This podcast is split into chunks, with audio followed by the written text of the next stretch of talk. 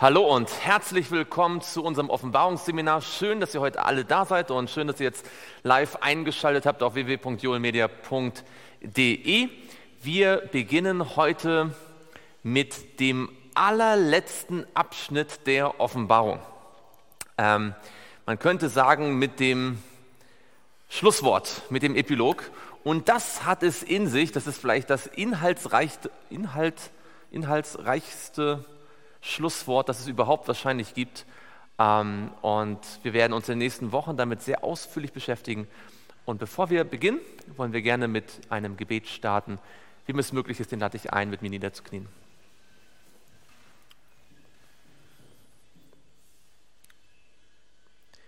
Lieber Vater im Himmel, wir danken dir so sehr für diesen wunderschönen Tag und dass die Sonne, die so warm scheint, uns daran erinnert, dass die Sonne der Gerechtigkeit jeden Tag unser Herz erwärmen möchte und mit, mit, dem, mit ihrem Licht ähm, Wahrheit und Klarheit in unser Leben bringen möchte. Herr, wir möchten dich jetzt bitten, dass du nach deiner Verheißung dein Wort nicht leer zurückkehren lässt, sondern dass wir in den Worten und Zeilen, die wir lesen, das Leben finden, das du dort hineingelegt hast, die Kraft, die aus dir selbst herauskommt. Herr, wir möchten deine Schüler sein, wir möchten deine Jünger sein, von dir lernen und dir danken, dass du uns durch dein Wort begegnen wirst. Im Namen Jesu. Amen.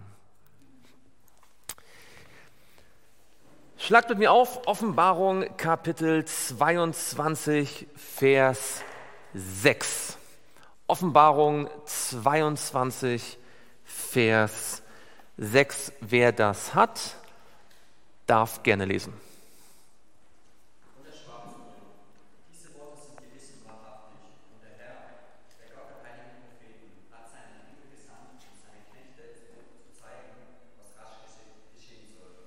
Okay, danke schön.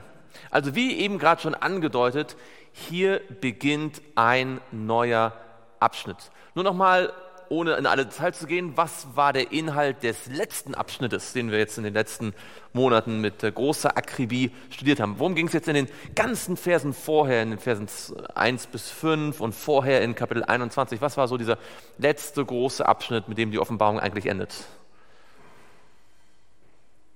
Ja? Genau, es ging um, um den neuen Himmel, die neue Erde. Vor allem ging es um welche Stadt? Jerusalem. Es ging um die Tore, die, die, die Ecksteine. Es ging um die die Mauern, vor allem um die Menschen, die darin leben, den Baum des Lebens, das Wasser des Lebens und dann die Knechte Gottes, die versiegelt vor dem Thron ähm, dort sind. Und wir haben gesagt, damit endet eigentlich nicht nur die ganze Offenbarung, sondern damit endet eigentlich auch die ganze Bibel. Ja, weil all die Verheißungen, die von 1. Mose an, 1. Äh, Mose an gegeben worden sind, sie alle enden in diesem letzten Satz in Vers 5 und sie werden herrschen von Ewigkeit zu Ewigkeit. Ja, man kann sich so, vielleicht, weiß ich, vielleicht habe ich zu viel Fantasie, aber ich stelle mir so bildlich vor, wie derjenige, der die Offenbarung erzählt, so jetzt das Buch zumacht. Ja, das war so der letzte Satz, sie werden herrschen von Ewigkeit zu Ewigkeit. Man sieht so quasi noch die letzten Strahlen aus Neu-Jerusalem, so irgendwie aus der, aus der Seite heraus ähm, äh, leuchten, ja, und das, das Buch wird jetzt zugeschlagen und dann kommt dieser Kommentar, diese Worte sind wahrhaftig und gewiss. Mit anderen Worten, all die ganzen Visionen und die Offenbarung sozusagen in diesem Buch, angefangen von den Siegeln und dann ähm, äh, von den Gemeinden und dann den Siegeln und den, den Posaunen und dann die großen Offenbarungen, Offenbarung 12 und 13 und 14 und die Plagen, bis hin dann zu den tausend Jahren und der neuen Erde. Das endet jetzt alles hier und Johannes schließt dieses Buch jetzt mit einer interessanten Bemerkung, die er hier aufschreibt, nämlich er sprach zu mir, diese Worte sind wahrhaftig und gewiss. Wenn ihr das lest, woran erinnern euch diese Worte hier? Und er sprach zu mir, diese Worte sind wahrhaftig und gewiss. Kommen die hier zum allerersten Mal vor oder lösen die bei euch so ein Déjà-vu-Erlebnis aus? So, das habe ich schon mal irgendwo gelesen. Und wenn ja, ist natürlich die nächste Frage, wo haben wir das schon mal gelesen? Wo steht schon mal in der Offenbarung, diese Worte sind wahrhaftig und gewiss? Und ihr wisst ja, wenn Dinge wiederholt werden, dann lädt uns das ein, das miteinander zu vergleichen. Also, wo haben wir schon mal so eine Aussage, dass diese Worte wahrhaftig und gewiss sind? Also hier steht ja, diese Worte sind gewiss und wahrhaftig, um genau zu sein. Bei der anderen Stelle ist es genau andersrum. Da steht, diese Worte sind wahrhaftig und gewiss, aber das macht eigentlich keinen großen Unterschied. Hat es jemand schon vielleicht gefunden? Vielleicht hilft da ein Parallelvers. Ist gar nicht so weit weg. Also ich gebe euch einen Tipp, es ist nur ein Kapitel davor.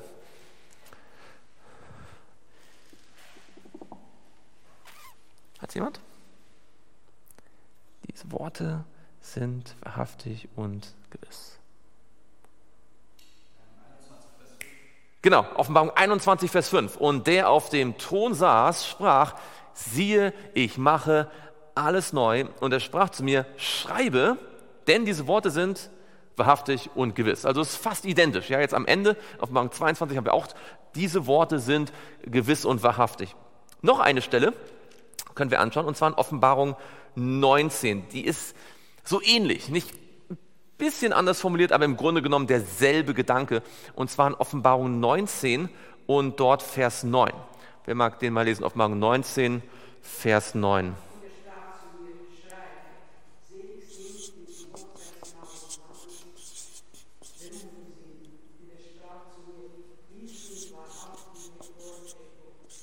Genau, dies sind die wahrhaftigen Worte Gottes. Das ist so dieselbe Idee, oder? Diese Worte sind wahrhaftig und gewiss. Also in Offenbarung 19, Vers 9 heißt es, ähm, wie es hier heißt, das sind die wahrhaftigen Worte Gottes. Und Offenbarung 21, Vers 5 steht, schreibe, denn diese Worte sind wahrhaftig und gewiss. Und in Offenbarung 22, Vers 6 lesen wir, diese Worte sind gewiss und wahrhaftig. Was haben denn diese drei Stellen alle miteinander gemeinsam? Das sind also drei Stellen in der Offenbarung, wo im Wesentlichen gesagt wird, dass das, äh, dass diese Worte wahrhaftig sind, dass sie gewiss sind. Was äh, verbindet diese drei Stellen miteinander? Offenbarung 19, Vers 9, Offenbarung 21, Vers 5 und Offenbarung 22, Vers 6 außer dass sie so ähnlich klingen.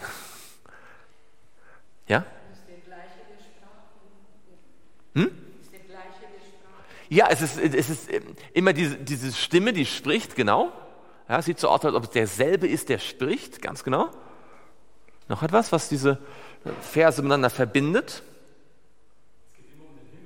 Es geht immer um den Himmel oder um das, und noch besser gesagt, nicht um den Himmel, wie er jetzt ist, sondern immer so quasi um das Zukünftige. Ja? Was, worum geht es in Offenbarung 19, Vers 9? Also vorher, also in den Versen direkt davor. Was ist denn da in den Versen davor so die, ähm, die Kernidee? So Vers 6 bis 9 oder so. Genau, da sind sie vor dem Thron Gottes und da, da wird ja eine. Hm? Genau, das. Genau. Und was ist so diese in Vers 6, 7, 8, 9, was, ähm, was wird da so im Wesentlichen gesagt? Das ist die Hochzeit des Lammes und die ist noch wann? Die ist zukünftig, oder? Und da wird eingeladen sozusagen, oder wir finden in Vers, ähm, in Vers 9 finden wir zumindest diese Einladung, glückselig sind die, welche zum Hochzeitsmahl des Lammes berufen sind.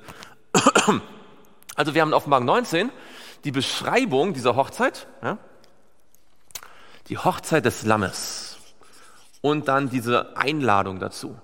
Die Hochzeit des Lammes, das ist natürlich dann verbunden mit der Wiederkunft ja, und der, der Tatsache, dass die Gemeinde Gottes bereit ist, jetzt ähm, Gott zu begegnen, die Hochzeit des Lammes.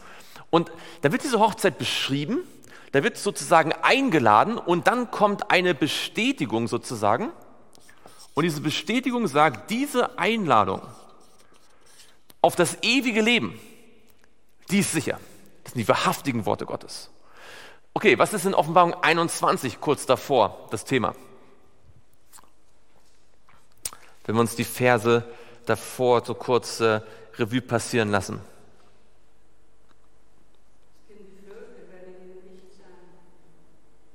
In Offenbarung 21, Vers.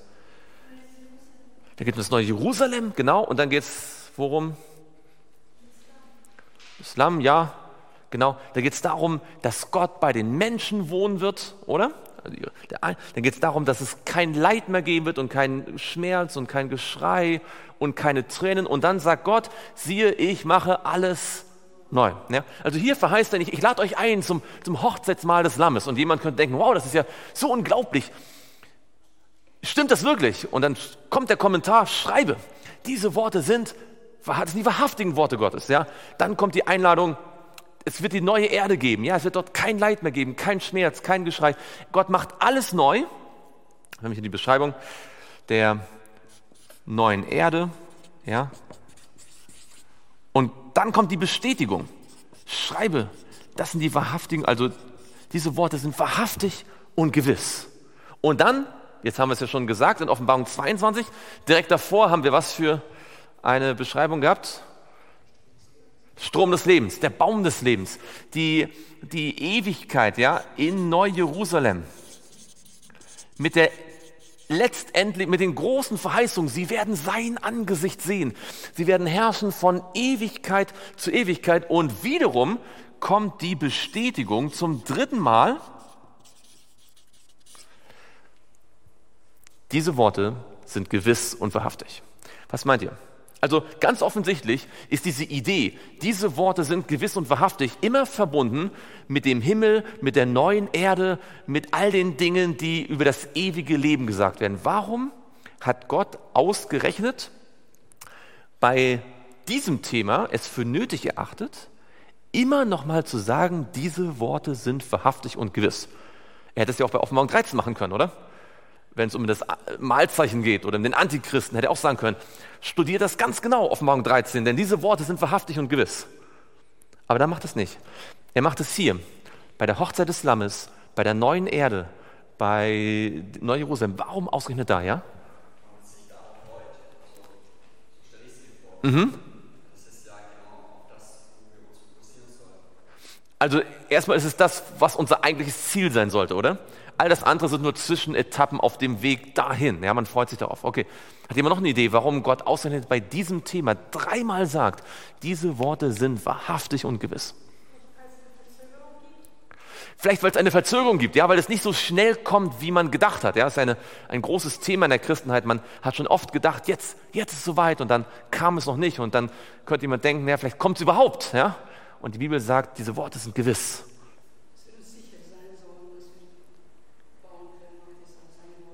Genau, wir sollen uns sicher sein. Das sind nicht äh, Versprechen, wo Gott sagt, na ja, ich könnte mir vorstellen. Nein, alle, die an Jesus glauben, werden vom Strom des Lebens trinken. Sie werden in der Stadt wohnen. Sie werden hineingehen. Sie werden sein Angesicht sehen. Sie werden herrschen von Ewigkeit bis Ewigkeit. Wir können darauf bauen. Genau. Dreimal bestätigt. Vielleicht, und das ist eine Idee, die mir noch kam, auch deswegen, weil, ähm, fangen wir andersrum wenn man diese Verse liest von der neuen Erde und von dem neuen Himmel und von Neu-Jerusalem, welche Gefahr könnte ein Bibelleser haben, der nicht wirklich vom Heiligen Geist geführt wird? Wie könnte man diese Verse auch falsch verstehen? Habt ihr schon mal Menschen gehört, die eine, diese Verse lesen und vielleicht eine andere Auslegung davon haben? Wie könnte oder wie interpretieren manche Menschen diese diese Abschnitte hier von der neuen Erde und dem neuen, wie könnten manche das vielleicht falsch interpretieren? Ah, vielleicht, dass es sich auf das heutige buchstäblich Israel bezieht, okay, ja, das, äh, theoretisch könnte das jemand denken, ja. Es gibt doch eine Gefahr, die viel öfter auftaucht in der Christenheit. Wenn man liest von einer, einer neuen, auf einem neuen Jerusalem mit Straßen aus Gold und mit Kronen und dies. Was ist die Gefahr, die vielleicht der eine oder andere da hat, der nicht so fest im Glauben steht? Das könnte jemand vielleicht denken über diese Abschnitte. Ja, es ist vielleicht eine symbolische Darstellung, oder? Dass das vielleicht einfach nur sozusagen allegorisch verstanden werden muss, ja, dass es einfach nur so ausgeschmückt ist, dass es nur eine, eine Metapher vielleicht ist für irgendwas, was man nicht beschreiben kann oder so, dass es irgendwie, dass es da nur so um, um eine geistliche Sache geht, aber dass es keine konkrete, reale neue Erde geben wird mit einem konkreten, tatsächlichen Baum des Lebens, ja. Das ist so, so eine ideelle Auslegung, die gibt es ganz oft. Und es scheint mir so, als ob Gott dem vorbeugen wollte und sagen wollte, wenn ich euch das verspreche, von einem Baum des Lebens, von einem Fluss des Lebens, vom Wasser des Lebens, von dieser Stadt mit den Edelsteinen, dann möchte ich, dass ihr wisst, das ist jetzt nicht einfach nur, das sind nicht Symbole. Das ist wahrhaftig so. Diese Worte sind wahrhaftig und gewiss. Warum ist es wichtig, dass wir daran glauben, dass die neue Erde ganz real ist? Also nicht nur irgendwie so eine spirituelle Idee, sondern wirklich eine reale neue Erde zum Anfassen mit einer realen Krone, die man wirklich aufsetzen kann. Warum ist das, warum ist das wichtig? Denkt ihr? Vielleicht habt ihr euch nie die Frage gestellt, weil es euch sowieso total klar ist, dass es äh, buchstäblich ist. Aber warum ist das wichtig, dass wir auf eine buchstäbliche neue Erde warten, auf die wir uns wirklich verlassen können? Eine Idee? Genau, äh, haben wir einen buchstäblichen Jesus. Ja, die Gefahr war, äh, ist immer, wenn Leute das so vergeistlichen, wenn sie sagen, naja, der Himmel, der ist in unserem Herzen ja, und der Thron Gottes in unserem Herzen, dann ist irgendwann Jesus auch nur noch ein Gefühl in unserem Kopf oder so. Ja, da gibt es in der, in der Adventgeschichte auch Beispiele dafür, ja? Genau.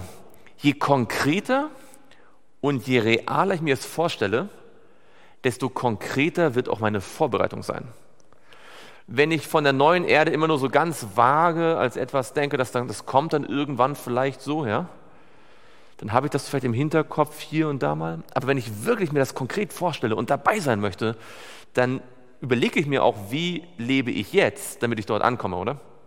Ihr wisst vielleicht, als äh, Ellen White ihre allererste Vision gehabt hat, ja, überhaupt die allerersten Visionen, die sie gehabt hat, ähm, da ging es nicht so sehr um theologische Erklärung der Enttäuschung.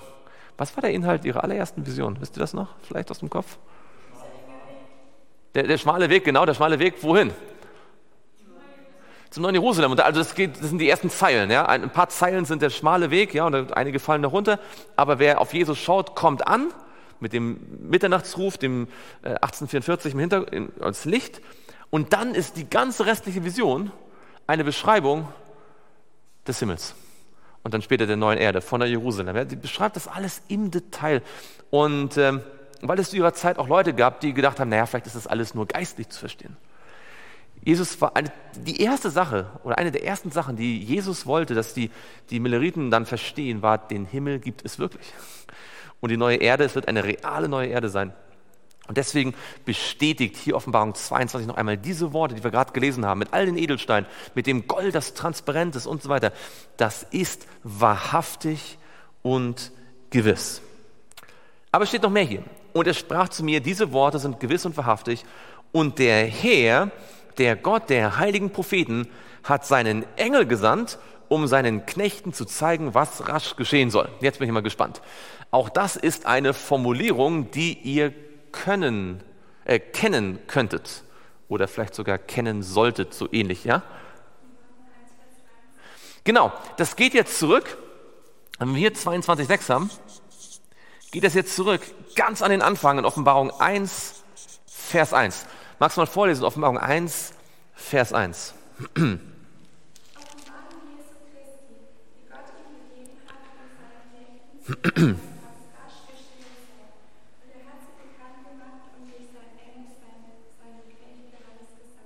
Okay, ihr seht die Parallelen zwischen Vers 1, Offenbarung 1, Vers 1 und 22, 6. Was sind so die Hauptparallelen? Nur ganz kurz zusammen. Was ist alles identisch in diesen Versen? Also Dinge, die rasch geschehen sollen, ja? Also da ist Zukunft drin und das ist auch Dringlichkeit, ja, Dinge, die bald geschehen sollen, okay? Was noch? Das parallel?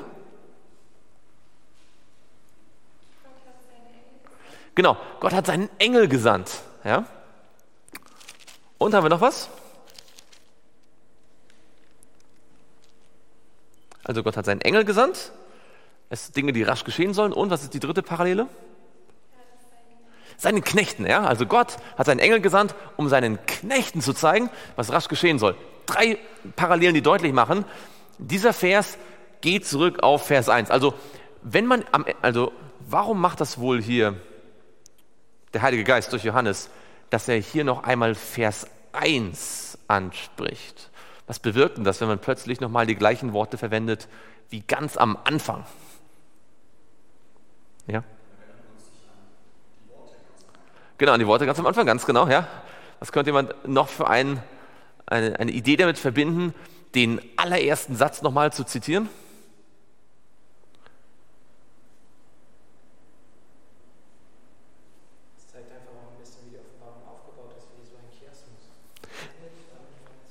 Genau.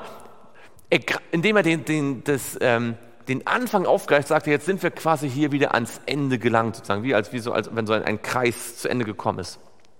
Und das macht nochmal ganz deutlich, dass hier ab Vers 6 tatsächlich sozusagen eigentlich der Schlusspunkt gekommen ist und was jetzt kommt, sind eigentlich nur noch so Nachbemerkungen. Also, die sind ziemlich tiefgründig, aber es sind Nachbemerkungen, weil jetzt quasi hier dieser Rahmen, ja, zwischen Offenbarung 1, Vers 1 und 22, 6 ist eigentlich der eigentliche Inhalt der Offenbarung sozusagen, ja, mit den Siegeln und den Gemeinden und den Posaunen und all dem. Ja, das ist hier dieser Rahmen. Jetzt schauen wir uns mal diesen, diesen Rahmen nochmal genauer an.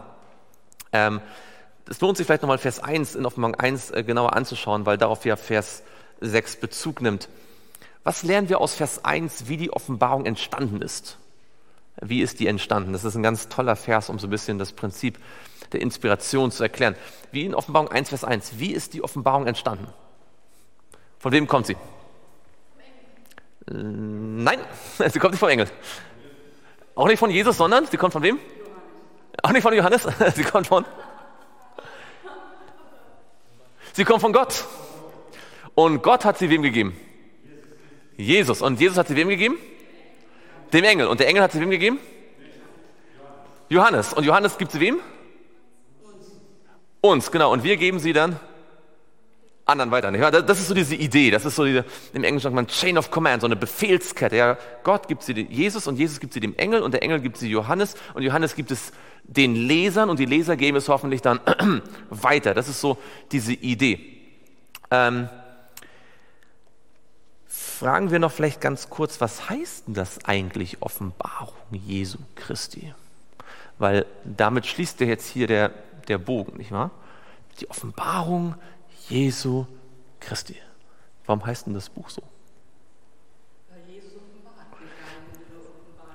Ja, Jesus wird offenbart, ganz genau. Er wird offenbart, er ist das Zentrum der Offenbarung. Gibt es denn diesen Begriff Offenbarung Jesu Christi? Noch einmal irgendwo in Offenbarung Jesu? Oder gibt es den nur in Offenbarung 1, Vers 1?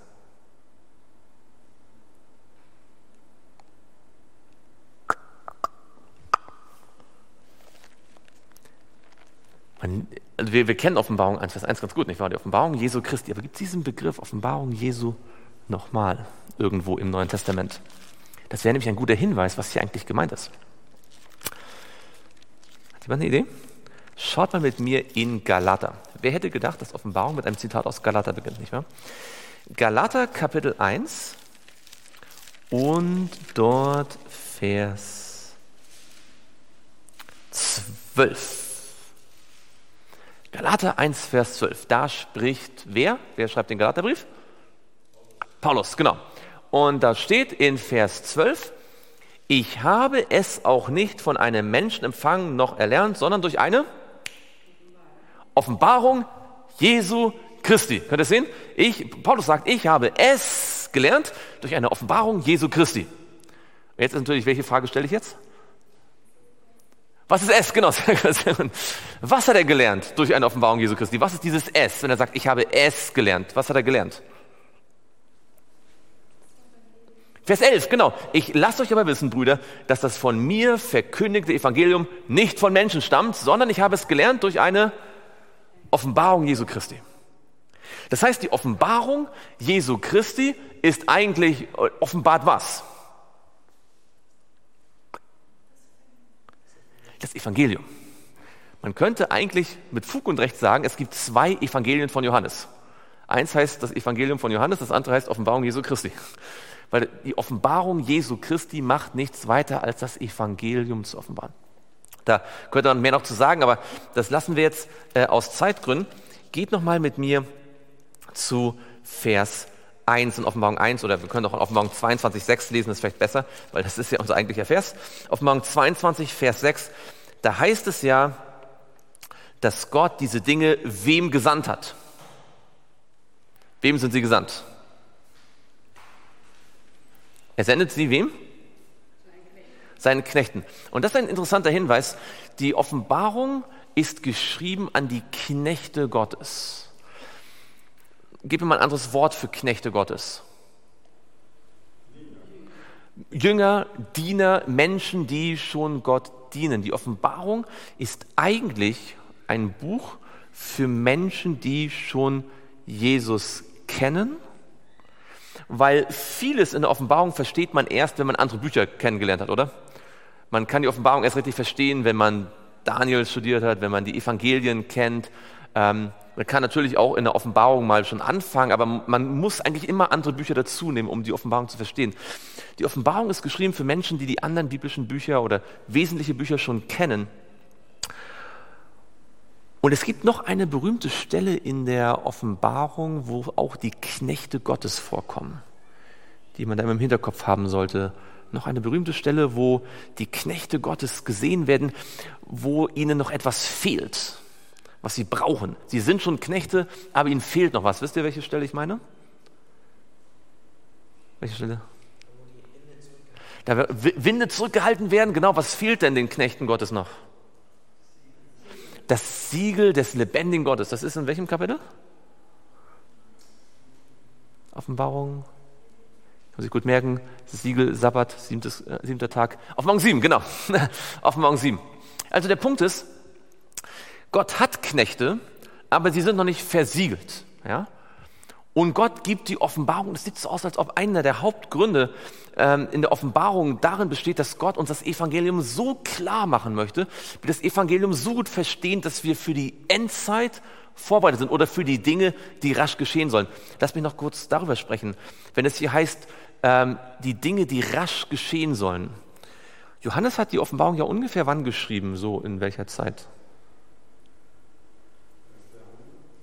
Erste Jahrhundert ist, ja genau, ist, ja, noch ein bisschen genauer.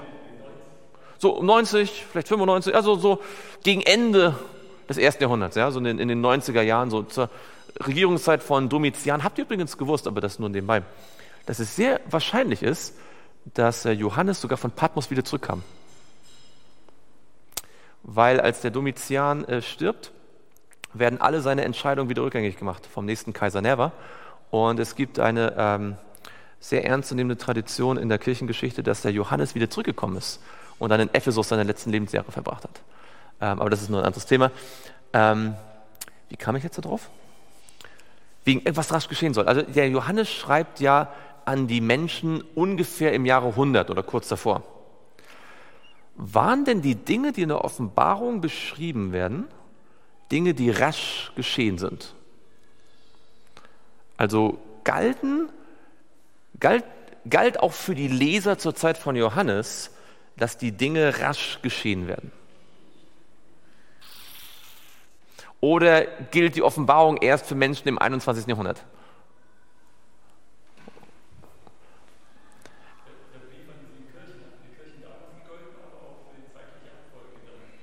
Ah, okay.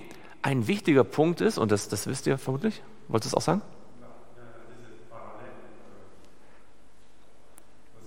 Mhm. Genau, und für welche Zeit noch? Also für die Zeit von Johannes und für unsere Zeit und? Für alle Zeiten dazwischen. Wir denken immer bei Offenbarung als, eine, als ein, ein Endzeitbuch und das stimmt auch, weil es von der Endzeit spricht. Aber wenn ihr mal die Prophezeiung anschaut, sind große Teile der Prophezeiung gar nicht von der Endzeit, oder? Von den sieben Gemeinden ist nur die siebte in der Endzeit. Und von den sieben Siegeln auch nur das sechste und das siebte. Und äh, von den Posaunen auch nur die siebte. Das heißt, es gibt eigentlich für jede Zeitepoche gibt es Offenbarungskapitel oder Botschaften in der Offenbarung, die damals rasch waren, oder? Es gibt, äh, wenn man in der Urgemeinde war, gab es Dinge in Offenbarung, die bald geschehen würden. Wenn man Anfang des Mittelalters war, gab es Dinge, die bald geschehen würden. Wenn man zur Zeit der Reformation lebte, gab es Dinge, die bald geschehen würden. Im 19. Jahrhundert gab es Dinge, die bald geschehen würden. Und deswegen steht hier auch, dass diese Dinge rasch geschehen werden. Zu jedem Zeitalter gibt es eine aktuelle Botschaft in Offenbarung. Ja, also für die Menschen, die 300 nach Christus gelebt haben, war die aktuelle Botschaft, es gibt bald eine Verfolgung, die wird zehn Jahre dauern. so wie die zweite Gemeinde sagt. Ja, das war ihre gegenwärtige Botschaft. Das sollte rasch geschehen. Für uns ist das Vergangenheit, oder?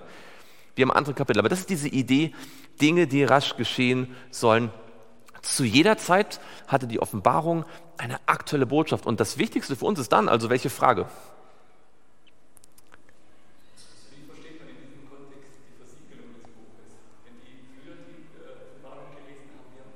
Das ist eine gute Frage. Welche Versiegelung des Buches?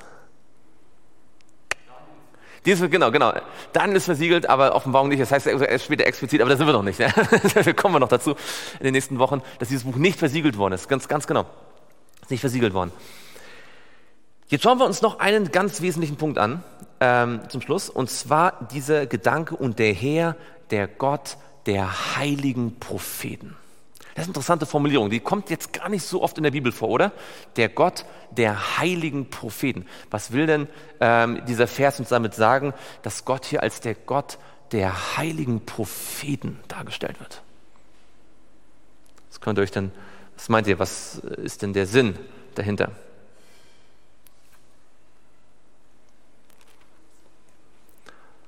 Man muss sich ja beim Bibellesen immer fragen, nicht nur, aha, da steht da, sondern Warum steht das da? Ja? Das, was will mir das sagen? Warum wird Gott genannt der Gott der heiligen Propheten? Ja? Ganz genau, also die Propheten sind Gottes Propheten, sie sprechen für ihn und wir wird das ganz deutlich, ja. Ähm, er sendet seinen Engel. Das heißt, auch Johannes wird hier eingereiht in die Reihe der großen Propheten. Ja? Der Gott von Jesaja und Hesekiel und von Mose und von Daniel ist auch der Gott von Johannes.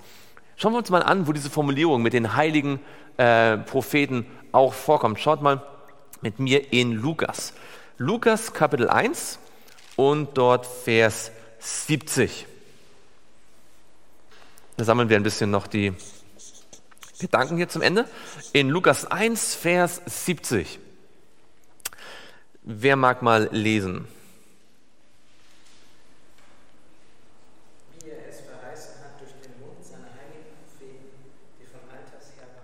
Genau, hier geht es um Verheißungen der heiligen Propheten. Und zwar die schon, also seit ewig, also von alters her, also die aus alten Zeiten. Da gab es Propheten, die haben verheißen. Und was haben sie verheißen? Was ist dieses S, wie er es verheißen hat? Was haben sie verheißen? Schaut in den Vers davor. Ja, genau. Also wie, wie formuliert es hier der Zacharias? Das ist ja dieses berühmte Gebet, nicht nachdem seine Zunge gelöst worden ist, nach der ganzen Geschichte mit Johannes. Wie nennt er diese Erlösung hier? In Vers 69, er nennt sie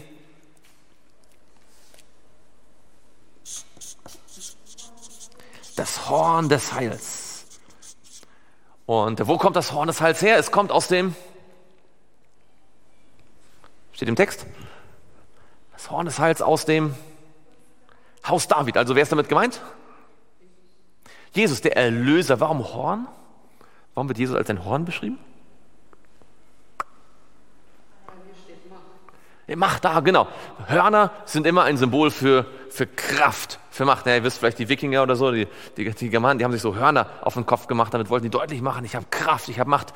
Die Propheten haben geweissagt, dass es aus dem Haus David eine Erlösung geben würde, die nicht nur eine schöne Theorie ist, sondern eine Kraft. Ja, das sagt der Zacharias.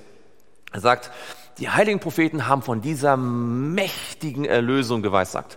Schauen wir uns noch einen Text an, was die Propheten geweissagt haben. Apostelgeschichte Kapitel 3. Apostelgeschichte Kapitel 3 und dort Vers 18. Da predigt nämlich Petrus, mag das mal jemand lesen, Apostelgeschichte 3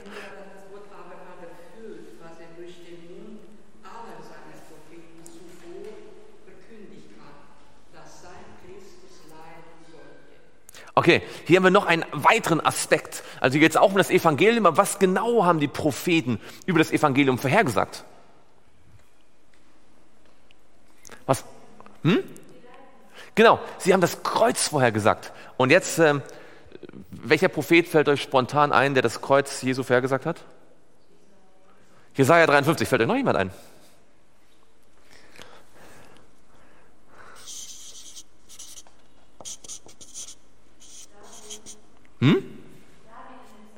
David, okay, fällt euch noch jemand ein?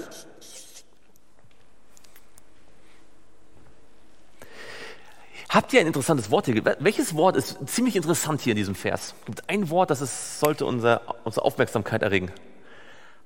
Aller seiner Propheten. Das steht nicht, wie Jesaja und David gesagt haben, ja, obwohl die uns vielleicht als erstes einfallen. Aber Petrus kannte offensichtlich bei jedem einzelnen Propheten mindestens eine Stelle, die vom Kreuz gesprochen hat. Ja, also auch in Sacharja. Ihr könnt mal äh, heute Abend Sacharja mal durchschauen, ob ihr da eine Stelle findet, die vom Kreuz spricht. Oder in Hesekiel, ja, vom Leiden Jesu. Ähm, oder in Daniel.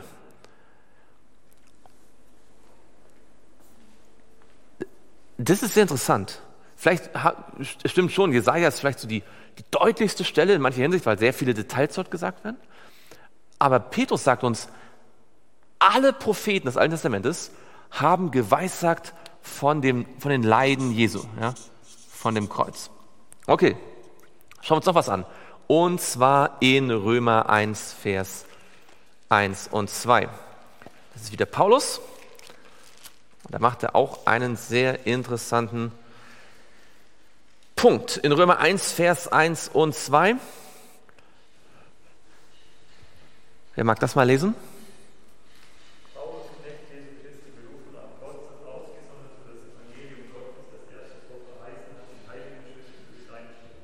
Okay, also was lernen wir hier über die Botschaft der Propheten im Alten Testament?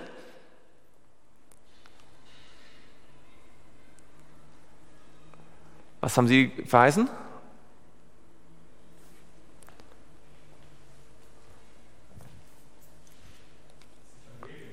Genau, das Evangelium. Wir können noch ein bisschen genauer sein.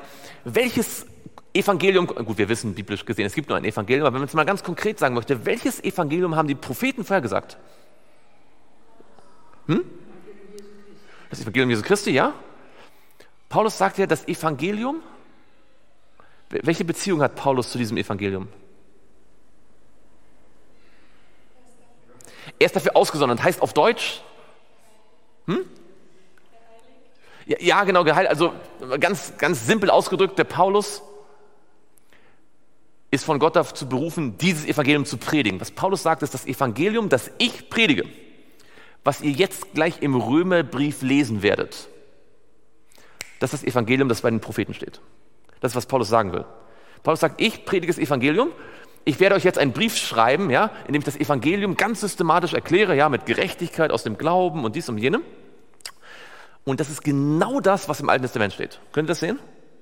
Das ist ganz interessant, weil es ja so viele Christen gibt, das ist nur ein Nebenpunkt jetzt, die immer sagen, naja, ähm, wir folgen dem Neuen Testament, oder? Und der Römerbrief ist meistens da sogar das schlagende Argument, dass man sagt, aber hier allein durch den Glauben, oder? Dann sagen Leute, ja, im Alten Testament war das mit dem Gesetz und so mit den Werken, aber jetzt der Römerbrief sagt, aber Paulus sagt selbst im allerersten Satz, das, was ich euch jetzt predige, den nächsten Kapiteln, ist das Evangelium der Propheten in der Bibel, im Alten Testament. Ja? Also, die predigen das Evangelium, die predigen das gleiche, das Evangelium, das im Neuen Testament steht. Aber jetzt gibt es noch etwas. Und zwar in 1. Petrus 1. Jetzt haben wir Paulus gehabt, jetzt gehen wir zu Petrus. 1. Petrus.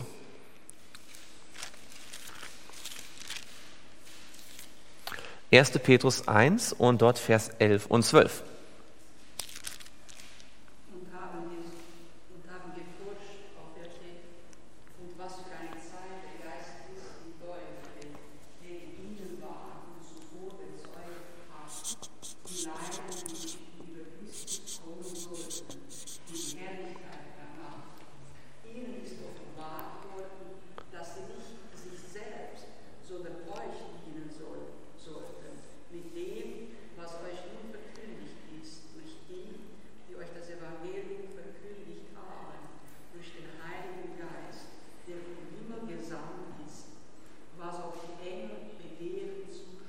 Okay, da ist ganz viel drin. Wir haben nicht die Zeit, alles anzuschauen, aber was wird hier über die Propheten gesagt, die heiligen Propheten? In diesen beiden Versen. Das ist ein ganz toller Abschnitt. Genau, die wollten wissen, wann ist es. Also für sie war es noch zukünftig. Ja, die haben gesagt, wann wird das sein? Ja, einem Propheten ist ja sogar gegeben worden, dem Daniel dann. Ja, die haben nach der Zeit geforscht und was haben sie noch offenbart? Was haben sie, worüber haben sie gesprochen, diese Propheten? Wir hatten ja schon das Kreuz und das Leid des Christus, aber worüber haben sie auch gesprochen? Die Herrlichkeit. Könnt ihr das sehen? Also hier in, in, in äh, Apostelgeschichte hatten wir nur, dass die Propheten die Leiden Jesu äh, vorhergesagt haben. Aber hier sagt er jetzt nicht nur die Leiden, derselbe Petrus spricht er hier, nicht nur die Leiden, sondern auch die Herrlichkeit. Ja, sie haben also den gesamten Erlösungsplan, die Leiden und die Herrlichkeit. Und ähm, welchen Fokus legt denn die Offenbarung? Wenn wir darüber nachdenken, dass die Offenbarung ja ein prophetisches Buch ist. Auf welchen Fokus legt jetzt die Offenbarung? Auf das Leiden oder auf die Herrlichkeit? Die Herrlichkeit weil das Leiden ist ja schon geschehen. Das Leiden muss nicht mehr prophezeit werden. Das Leiden spielt zwar eine zentrale Rolle, das Kreuz in Offenbarung, es wird immer darauf Bezug genommen, nämlich das Lamm, das geschlachtet worden ist seit Grundlegung der Welt, aber das ist eine Tatsache, das ist schon geschehen. Die Prophezeiung geht jetzt weiter und zeigt jetzt in, im Buch Offenbarung die Herrlichkeit, ja, wie, wir, wie wir gesehen haben, ganz am Ende, das ist der Fokus. Und was sagt dieser Abschnitt hier über die Engel?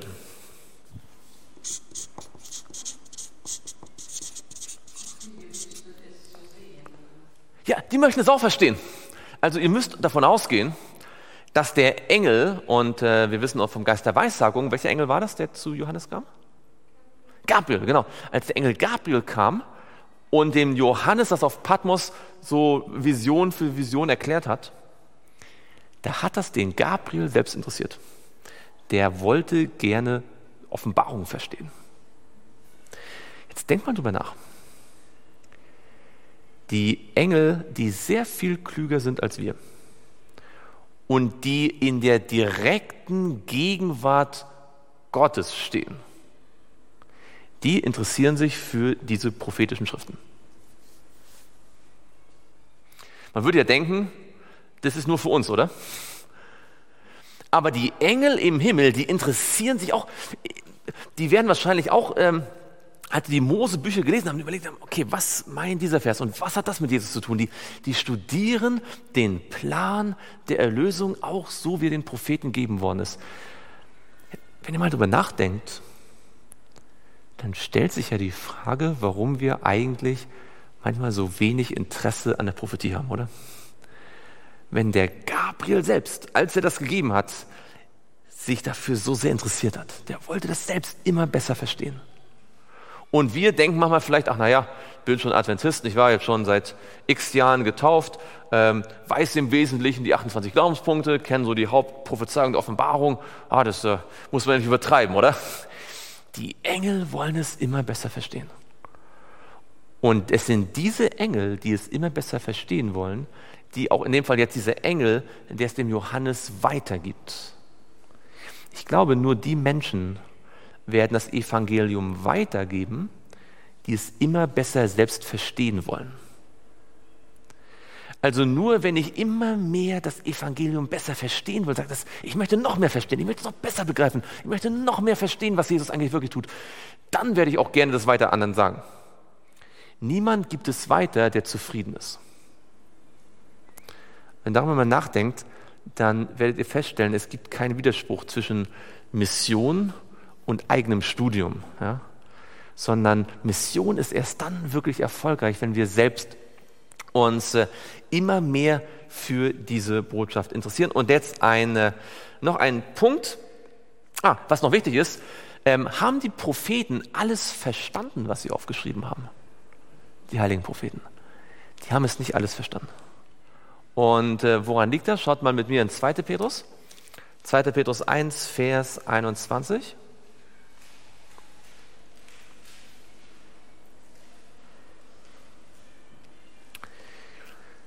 2. Petrus 1, Vers 21, denn niemals wurde eine Weissagung durch menschlichen Willen hervorgebracht, sondern vom Heiligen Geist getrieben haben die heiligen Menschen Gottes geredet. Also, wer ist der Autor all der Prophezeiung? Okay, wer Prophetie ablehnt, lehnt wen ab? Jemand, der sagt, ich liebe Jesus, aber ich will von Prophetie nichts wissen, der stellt sich gegen den Heiligen Geist. Denn der Heilige Geist hat jede einzelne Weissagung gegeben. Und deswegen sagt uns 2. Petrus 3 Schaut mal und dort Vers 1 und 2. 2. Petrus 3, Vers 1 und 2. Geliebte, dies ist nun schon der zweite Brief, den ich euch schreibe, um durch Erinnerung eure lautere Gesinnung aufzuwecken. Also was ist das Ziel von Petrus mit diesem Brief? Was will er machen? Genau, wie nennt man das, wenn die Geschwister aufgewacht sind? Erweckung. Er will Erweckung in der Gemeinde. Wodurch? Vers 2, damit ihr an die Worte gedenkt, die von den heiligen Propheten vorausgesagt worden sind und dessen, was euch der Herr und Retter durch uns, die Apostel, aufgetragen hat. Also wodurch kommt die Erweckung? Ja, durch den Heiligen Geist, das stimmt. Aber also was in einer Erweckung, was, womit werden die sich beschäftigen, die Geschwister? Mit den heiligen Propheten und mit den heiligen Propheten und mit den Schriften des Neuen Testamentes. Er sagt mit dem, was, was wir als Apostel euch weitergegeben haben. Petrus sagt hier, wenn es eine echte Erweckung geben will, soll, müssen wir die Bibel studieren und wir müssen die Schriften der heiligen Propheten ernst nehmen. Und der ganze Punkt jetzt hier von Vers 22,6 ist, Johannes bekommt ja jetzt an diesem Sabbat auf Patmos eine Vision nach der anderen. Er schreibt sie alle auf. Und als sozusagen die letzte Vision zu Ende ist, bekommt er diese Botschaft, dass der Gott der heiligen Propheten seinen Engel gesandt hat, um diese Dinge der Gemeinde zu sagen. Damit weiß Johannes, okay, was ich gerade geschrieben habe, dieses Buch steht in einer Reihe mit Jesaja, mit Hesekiel, mit Daniel, mit all diesen Propheten und erfüllt genau denselben Zweck, nämlich über das Evangelium zu sprechen, über das Kreuz, über, das, ähm, über die Herrlichkeit und es soll die Gemeinden erwecken. Und deswegen sagt Ellen White, dass wir eine Erweckung erleben werden, wenn die Gemeinde, die ganze Gemeinde, das Buch und die Bücher Daniel und Offenbarung studieren. Wenn wir persönlich und gemeinsam die Bücher Daniel und Offenbarung studieren, uns Gedanken darüber machen, dann gibt es eine Erweckung, weil genau dazu ist das Buch geschrieben worden. Und ich würde euch einladen, seid nicht damit zufrieden, nur einmal die Woche vielleicht äh, ein Offenbarungsvers hier zu studieren. Wenn ihr nicht schon ganz viele andere Themen habt, die ihr in der Bibel bearbeitet, nehmt euch doch mal wieder vor, Daniel oder Offenbarung persönlich zu studieren. Und ähm, nach diesen Dingen Ausschau zu halten, die dort stehen. Das Evangelium, das Kreuz, die Herrlichkeit, Jesus besser kennenlernen. Wollen wir uns das vornehmen? Dann lasst uns doch gemeinsam niederknien und beten.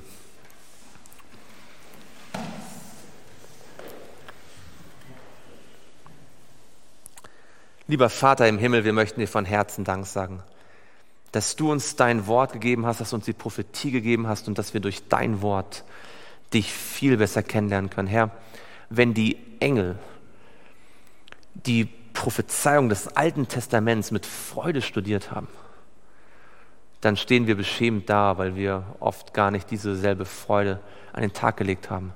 Herr, schenk uns doch in unser Herz ein Verlangen danach, dein Wort richtig kennenzulernen, deine, deine Botschaft besser zu verstehen, dich als unseren Freund immer besser kennenzulernen. Dass für uns das ein Herzensanliegen wird, zu verstehen, was du uns gesagt hast. Und dass wir die Erfahrung machen, dass je tiefer wir graben, wir immer größere Schätze finden. Herr, danke, dass wir jeden Tag etwas Neues über dich erfahren dürfen. Und dass unser Glaube jeden Tag gestärkt werden kann. Wir möchten dich bitten von ganzem Herzen, dass du uns persönlich und auch als Gemeinde eine Erweckung schenkst, die aus der Prophetie deines Wortes herrührt und die von deinem Geist geführt ist. Und du hast versprochen, dass wenn wir in deinem Namen beten, Herr Jesus, dass du es uns auch gerne schenken wirst. Und darauf vertrauen wir und nehmen es in Anspruch. In deinem Namen beten wir, Herr Jesus. Amen.